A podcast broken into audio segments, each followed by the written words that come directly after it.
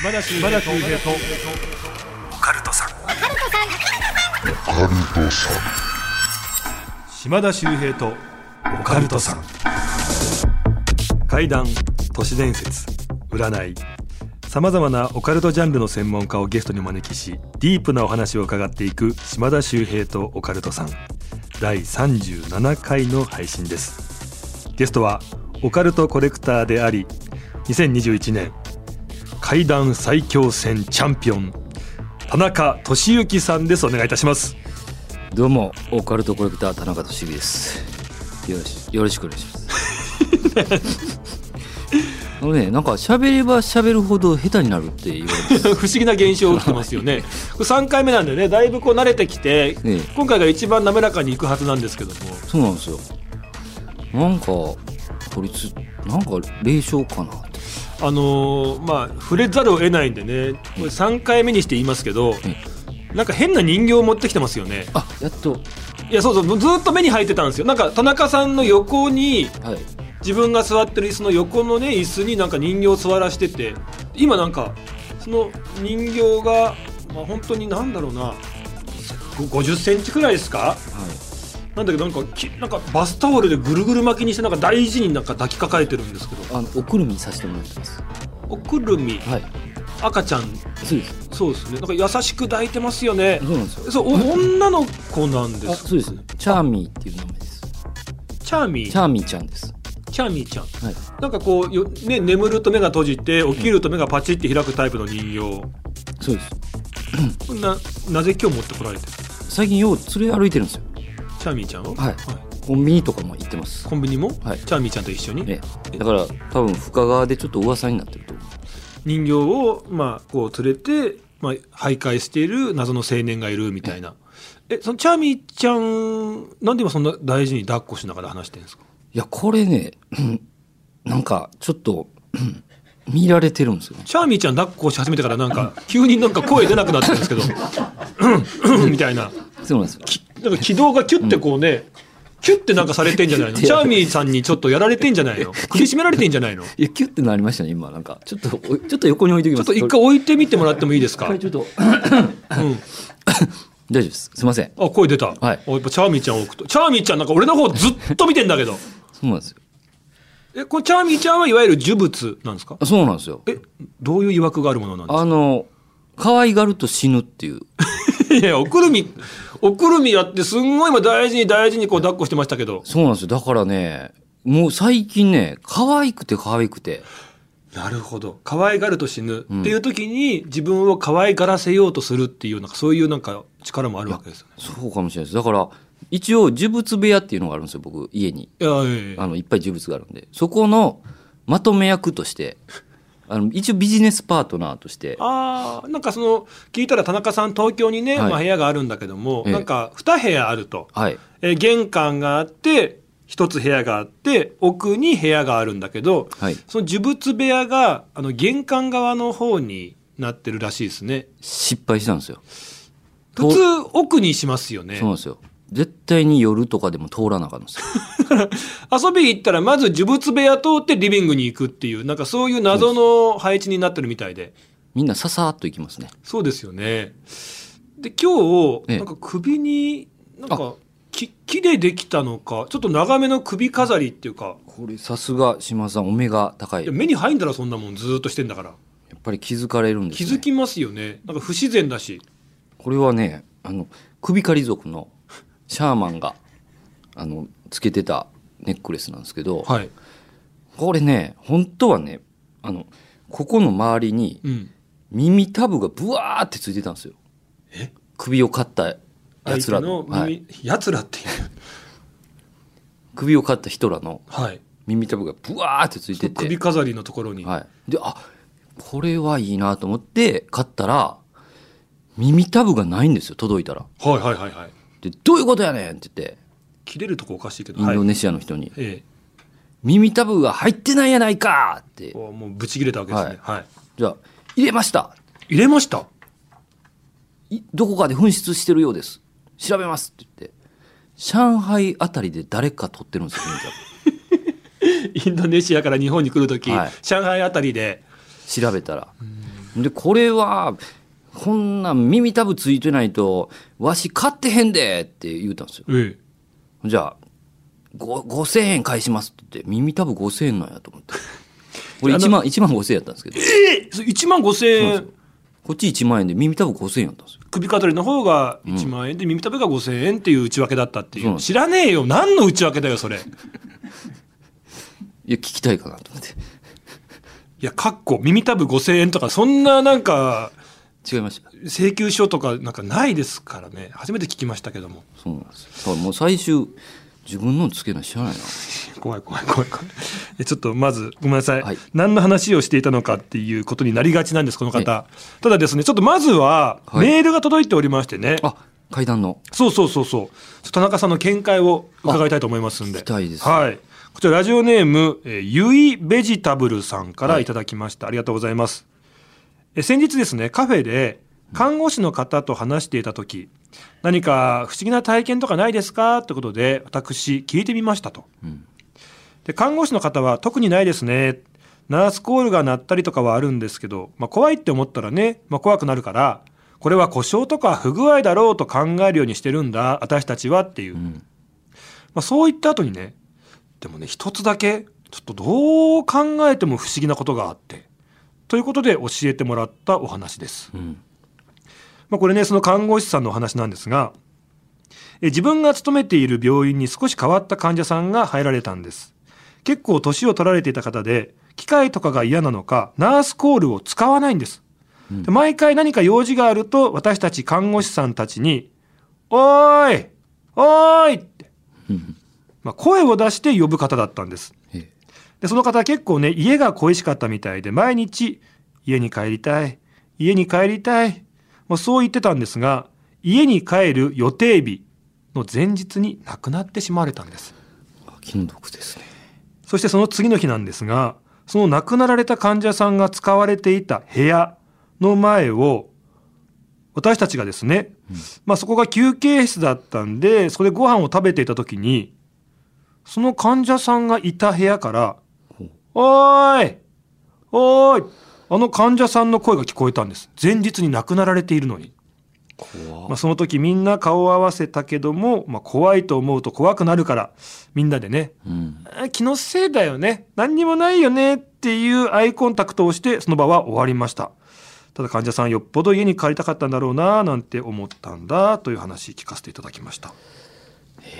やっぱあるんですね病院はよく聞きますし聞きますよね、うんそのナースコールもねはいなんかこうナースセンターにいたら鳴らしてないのになんか鳴ったとかあとはいない部屋誰も誰もいない部屋からナースコールが鳴るとかね、うまんあ、そういう話もよく聞きますよね、ええだから僕ねその、まあ、また小泉さんの話になるんですけど滝勝負の決勝戦の話、ああはいはい、はいまあ、前半小泉海輝さんのあ話なんですけどそうですね前回話していただきましたがすごい階段収集をあのこう一緒にしてるんですよえでその人の話でねこ怖いのがあってその病院にまつわる話なんですけどね、あのな腹痛で入院された方がいてえはいで結局盲腸をやったんやったかなで手術して、えーしたんですけど一応入院するとうんで入院したんですがその先客というかあの先に先まにあ、そう手です術をされる方がいらっしゃはって、いあ先に入院されてる方あがあはいはいはい4人部屋やったと思うんですけど、4人部屋で一番右奥の部屋をあてがわれたうんですよ、んで「あよろしくお願いします」って挨拶したんですけどなんかじーっと見てる3人やったらしいんですねあとの入院患者の人、はいでなんか愛想悪いなと思ってでもまあ1週間2週間ぐらいのことやからもうええわと思って寝たんですよ、はいその日じゃあ夜中の、まあ、2時3時にクックックックックックックックッハッハッってなんか笑い声みたいなのが聞こえてえなんやろうと思って、まあ、シャーってカーテンを開けて見たらその中央でねその先に入院されてた男性の3人がこうトライアングルになって座ってるんですよ。えええで顔をうつえこううつむいてえ笑ってるんですってはい「ちょっと静かにしてください」って言っても聞かずにずっと笑ってて三人で向かい合って笑ってやってるんですかはいはい、でいやお腹もい手術後で痛いしうんめんどくさいなと思いながらもう布団かぶって聞こえないようにするんですけどずっと笑い声が聞こえてて、でそれがねなんか毎日続くらしいんですよ。はいでこれさすがに言おうと思ってあの言ったんです看護師さんにあのいつも夜うるさいとだから注意してくれって言うんですけどまあ変わった患者さんおられますからねってなんか相手にされんかったんですうよ、んでクソーと思ってそれじゃあもう現行犯であの夜中笑ってたらナースコール押したろうと思ってで寝たんですよじゃあまたクククククハハハハハって3人笑うんですで見たらやっぱ3人で、向かい合って、はいこう体操座りしてね、うん三角形になって中央にいるんですよでナースコールバッてやってじゃあカツカツカツってこう聞こえるんですよ「あ、はい来た来た来た」と思ってこれ怒られるぞと思ってガラガラって開けてじゃあカツカツカツシャッて自分のカーテンを開けるんですってうんうんうんで「何かありました?」って言ってえ「何かありました?」じゃなくて「あの笑ってるでしょ」って言ってじゃあこう辺り振り返って「いや」みたいな「何を言ってはるんですか?」みたいな。でなんかややこしい入院患者やなみたいに思われてしまってでその後も退院するまでずっとそれが続くっていうんですよ。えでももうあのまあ会わへんしもう我慢しようと思って我慢してえ、はいで帰りにあのもう退院する時にもうもう何も挨拶せずにバーッとその病室を抜けようとしたらその一人が「なんで参加しないんだ?」って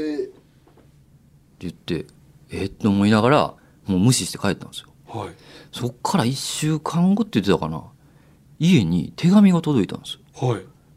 住所書いてないんですよあ向こうは。はいで何やろうと思って開けるじゃないですかでパッて中の紙開いたら「かがんで笑えさすれば服が来る」って書いてたらし いんですよで気持ち悪いなと気持思っち悪いてですね捨てたんですって、はいでその年の暮れにねその方のお母さんが突然亡くなったらしいんですよその方っていうのはあの盲腸で入院された、あはいはいはいこの話をしてええで関連づけるわけじゃないけど俺があの時参加しなかったからお母さん連れて行かれたんちゃうかってなんかどうしてもそれが心に残ってるんですよねっていうちょっとねあの不思不思議議ですしね、ちょっと気味悪いというか、まあねもうもちろんそんなこと関係ないんでしょうけど、やっぱりね、うん、近しい方が亡くなってしまうとなんかそういうことも関連づけてしまうっていうそうですそうですで島田さんチャーミーもですからね言うたらあの介護施設にいたんで人形のチャーミーも介護施設にいた人形なんそうでなすんですよもともと介護施設に行って患者さんらがあの可愛がるんですよええでこのチャーミー人形っていうのはいつからいたか分かんなくてはいでなんせ可愛がった人が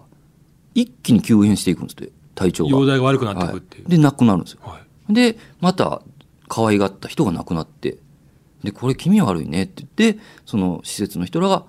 あの倉庫にうんうんうんしまってあったのがええ出てくるんですって、あ知らない間に、はい誰が出したのみたいな感じそうでなんですよでもうどうしようってなってあオカルトコレクター田中がおるパタそのパターンなんか多くないで すかなんかちょっと前もありましたよありねましそのちょっと割とこうやんちゃなバイク乗る、ね、そうですチームの皆さんが、ええなんかその手にしたら事故が起きてしまうっていう回がそうですでもうどうしようどうしよはい。オカル、お、お、お、オカルトコレクター、田中俊之おるやんけ。うそういうものがそうなんですよそういった経路でどんどん集まってき集てまるわっけでてくるんですすよもんねチャーミーもそういうことがあそっうたわなんでけすでよ。すねだから僕最初、だからそれ怖かったんで、ええずっと、ちょっと距離取ってたんですよ。チャーミーとはいはいだけど最近だから、やっぱ冒頭で言ったように可愛くて、うんでまたなんか田中さんまた痩せましたもんね最近ね本当に食べてないです。ちょっと何かあるんじゃないですかそものうチャーかミー金がなくて。そっちだって取ってたじゃないその優勝して階段のグランプリチャインプンでえ賞金あったじゃないですかもう全部なんか知らん人に取ら れて、借金や言うじゃあて。じゅいやいや俺借金したかな自分が借金したの返しただけなんですああ、そうでした。はい、あと残ったお金で呪物を買ってるからいけないんです、あそうなんですよねお金っているんですよねなん かところどころでちょっとち違うそのねあはい病院の怖い話なんですそようなんですよだから僕ね、あのーちょっと聞いてあすごいなと思ったのが、はい結構看護師さんとかその病院で働いてる方、はいあるあるらしいんですけど、はい入院されてる方がええあれ今日あの可愛らしい男の子来ないんだね」とか「なんか昨日さ、うんあそこ走ってた男の子誰?」そんな人いないんですよ。っていうふうに、入院してた方がなんか小さい可愛い男の子を見たとか言い出すと、あこの方もしかするとそろそろ亡くなっちゃうんじゃないかって言って亡くなることがちょっとあってこれがあるあるらしいんですね。へえだからもしかすると死神っていうのが鎌を持って骸骨ってイメージがあるけれども、本当はああいう可愛らしい男の子みたいなああ形、姿をしてるのかもしれないななんて思いましたね。もうちょっと怖いけどなんかまあ連れて行ってくれるっていうなんなんですかねう死後の世界まあまあをね,、まあそうですね。ええ栄養に考えられることも怖いってわけじゃなくて、であとあの知り合いのすごいお世話になった方が、まあ、はい若い頃にちょっとね病気をね患ってちょっともうんうここに行ったらもうあっていう部屋があるららしいんですよ、はいはいでそこに何日か入院になった時にマジで夜な夜なはい黒い影がブーってもうう部わ屋の中もううごめいてて。もう恐ろしいですねなんかその黒い影がなんかこう来るっていうのをよく聞く話ではありますよね。もう四季が近くなってなんかこう見えるものもあるのかもしれないですね、うんうんうん急に霊感に目覚めるなんて方もいるらしいですしね、まあ、やっぱり病院っていうのはね病院は怖いですよ、ああのりいがろんな話があるみたいですね、えーゆいベジタブルさんありがとうございましたとうございましたさあ今日はですねゲスト田中俊之さんですからね、はいこの後じっくりと替え玉だし、はいお伺いしたいと思いますお願いします、島田秀平とオカルトさん島田秀平とオカルトさん、えーゲストは田中俊之さんですお願いいたしますお願いしますやっぱりね田中さんといったらね、ええまあいろんな呪物もお持ちですし、はいやっぱりね階段もえな何本ぐらいお持ちなんですかもう、いやねこれねすごい偏見があって、えなんかよくコメントで書かれるんですよ僕、ほうほうほうツイッターとかでも言われたりねごちゃんでも言われてるんです けどえ、そんな結構見てるんですねあなた自分のこ僕と、ねあ意外に気にするタイプなんで、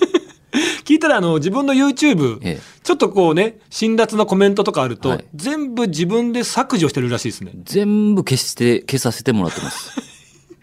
下駄さん下駄花尾君と二一緒人にでやってるんですよねはい不思議大百科っていうのをややらせてもらってるん皆さんですけそうど不思議大百科ってチャンネルですからははいい、はい下駄さんをちょっと持ち上げるようなやつも消し てます。それは消させてもらってます。そうだちょいちょい出てくるこのクソ野郎エピソードがね面白いんですけども、はいえそれでちょっとなんか階段の。こういう階段のはいはい偏見があるっていうそうそう、偏見がね、なんか、田中俊之は階段を3つしか持ってないからな、とかね。え3つだけええ。まあ、ちょっと当たってるんですけ ど、当たってない当たって当たってないでしょ。あ当たってないめちゃめちゃも当たってめちゃめちゃ持ってますそかうなら。んですよ。まとまはいってないだけな んですよ。そうなんですよ。まとめてください。はい。だから今日はね、ちょっと、本当に、もう、この前聞かせてもらったやつがあるんえですってよ。ことはじゃあそれまだまとまってないですね。あの、まとめました。まとめました。まとめました。あら、整いました。整めました。ありがとうございわこれはじゃあ、ええ今日その話をます。はい。聞かせていただけるわけですかえ。え、こ人形にまつわるんですよチャーミーじゃないですけど、ええはいあのえーっとねととすままとまってないよね。これまとまってなかったですね すいません、ま何なのこの分かりやすい振りと落ち。すっごいまとまってなかったです ねあんだけ整いましたって言ってて、えーっとーって始まったら、これ笑っちゃうんで、はい整ってるんですよね。整ってますはい。じゃあ、はい、いいですかお願いします。どうぞ。あの60歳70あいや80や80のねあの女性からほんま聞かせてもらったんですよ、えーじゃあもうここからですね、80歳の女性の方から聞いたお話。はい。まあ、これ下駄花尾さんの親戚のおばさんの話なんですけえど、ー、はい。まあ、僕に託すって言われたのでほあの、その話をね、その方が、あの、福井県に永平寺ってあるんですよ。う。はい。あの、ぜ、総道宗の、あの、禅のお寺があるんですけど、はいはいはい。そこに行った時のお話なんですけど、この、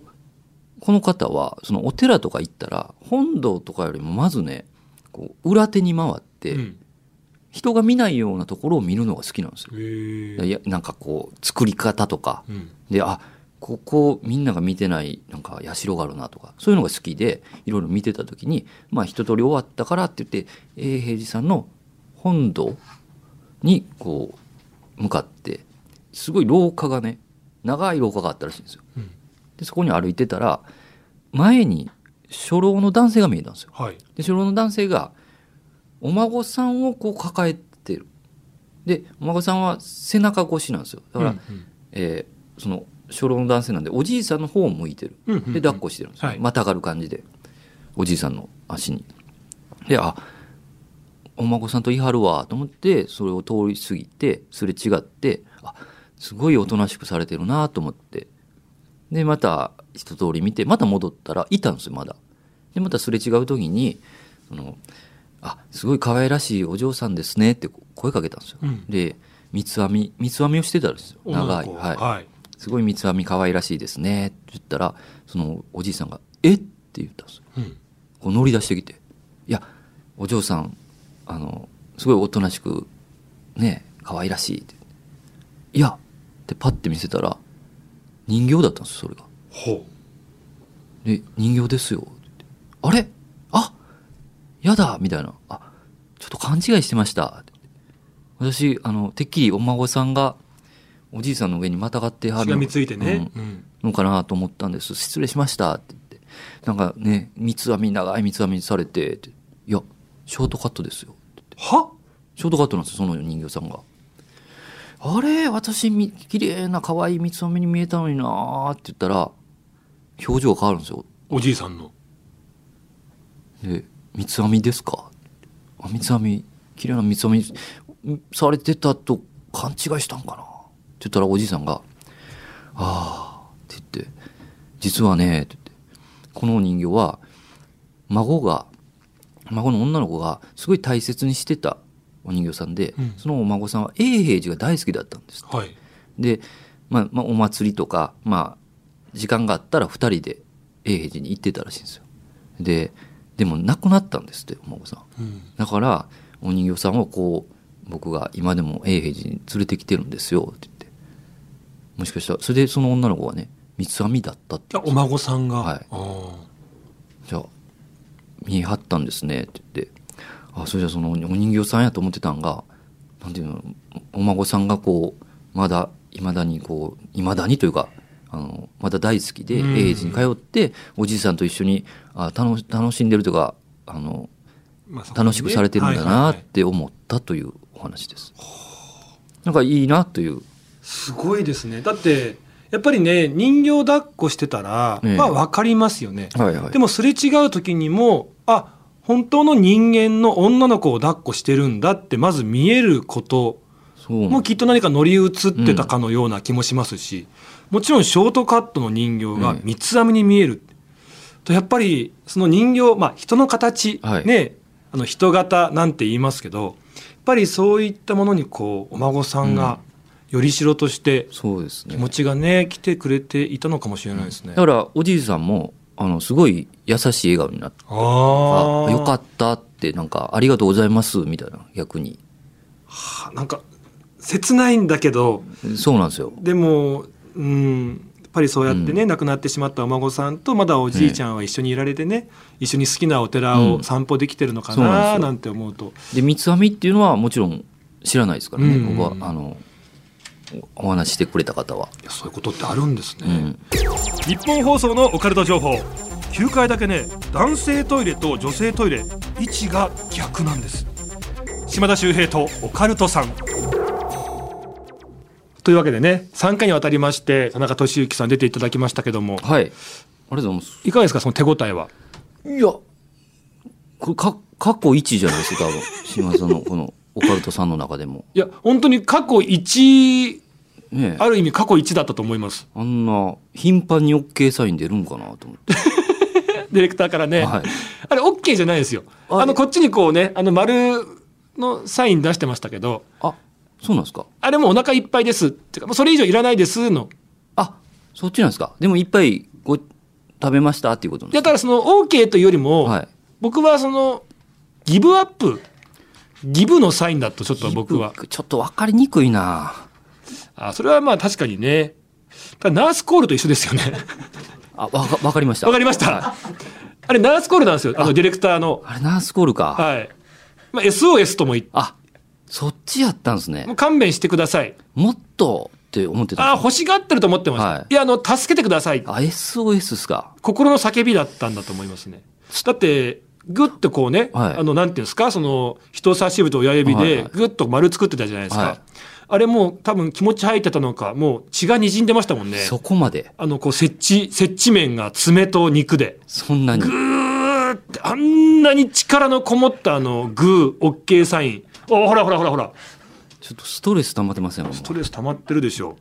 であの横にいる放送作家もですね、え今回初めてな僕途中笑っちゃったんですけど、はい初めてが多いですね途中ねあの貧乏ゆすりしてました、横で俺あの足グーってあのええと本番中なので気をつけてくだ さいよいろんな初めてがね起こったという過去一の放送になりもまうちょっしと真剣にしてたほしい仕事にね取り組んでほしいもんですな、ねはいすいませんでしたまた出ていただけますかもちろんもうずっとでもいいですよそうですね呼ばれたらもう聞きますんでぜひぜ ひあのお声かけせ、ね、させていただきますので階段はしっかりしますんでまとめてきますんでお願いします、ね、整えてきます整えてきてください整えてねきますお願いしますね、なんかお知らせありましたらまああの下駄花尾さんと田中俊之であの YouTube 番組「不思議大百科」というのをやってますので、えー皆さんぜひ島田秀平さんの階段巡りとパワースポットのものともうこの3つだけ見てください3つだけでいいですお願いします世界で3つだけ見てく ださいあと島田秀平さんのオカルトさん4つですやっぱりあれ YouTube じゃないですけど、ねはい、はい、ポッドキャストですポッドキャストですはいこの4つだけ見てくださいありがとうございましたありがとうございました。 このチャンネルがね面白くっていろんなね不思議を追っていましてもちろんねはいオカルトとかね心霊スポットも行ってるんですけども田中さんの近所のえ銭湯のお湯が明らかに熱いっていう不思議を追っていてえうんそのお湯に入りに行ってるっていうねそうです謎の動画なんかもあったりするんですもんね、はい。あ多分僕80度あると思う。 あるかそんなもん。でこれ面白すぎたんであのコラボねえ今度させていただいて、はいそのお湯に僕も入りに行きたいなと思ってます、えはい。あ、あの、入ったら、骨だけになるかもしれな い。だから銭湯でしょ銭湯です。みんな入ってんだから、はいそんなわけないのだからそれを僕は確かめに行きますんで、えただ怖いのがね、まあ、下駄花を田中俊之島田秀平っていうね、いおじさん3人でね熱い熱いってねお風呂に行ってたらね、ええただのダチョウ倶楽部さんになっちゃうんじゃないかって話もありますんで、まあ、そこも皆さんチェックしていただきたいななんていうふうに思います。というわけでですね田中俊之さんでしたけども、えー次回のゲストがですねえほうや。っぱりこう年末年始にこうかかってくるということではいはい。来年の運勢うん。皆さんね気になると思いますやこれほんまに気になります。そこでね、はい。凄腕占い師ラブミードゥさんうんうわ。じゃあもうこの運勢的なことを。あの方すごいですからね例えばねあの星座別にランキングを作っていただけたりとか、はいは何座の人は何座、ね、の人と相性がいいとか、ええあと何座の人はラッキーアイテムこれですとかね、はいはいこういろんなことを教えていただこうと思ってますんで、い。えぜひぜひね運気上げたい素敵なねスタート切りたいという方聞いていただきたいと思いますそしてですね番組皆さんからメールも募集しています、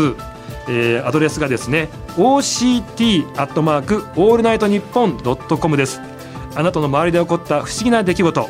地元でささやかれているオカルト情報島田周平に聞いてみたいことゲストに呼んでほしい人ありましたらぜひ OCT アットマークオールナイトニッポンドットコムまでお願いします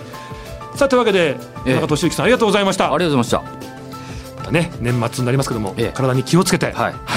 えーオカルトえ情報たくさんこれからも発信してください、えはい。わかりました。ありありがとうございましがとうたございました。ありがとうゲストは田中俊之さんでしたありがとうございございまますした。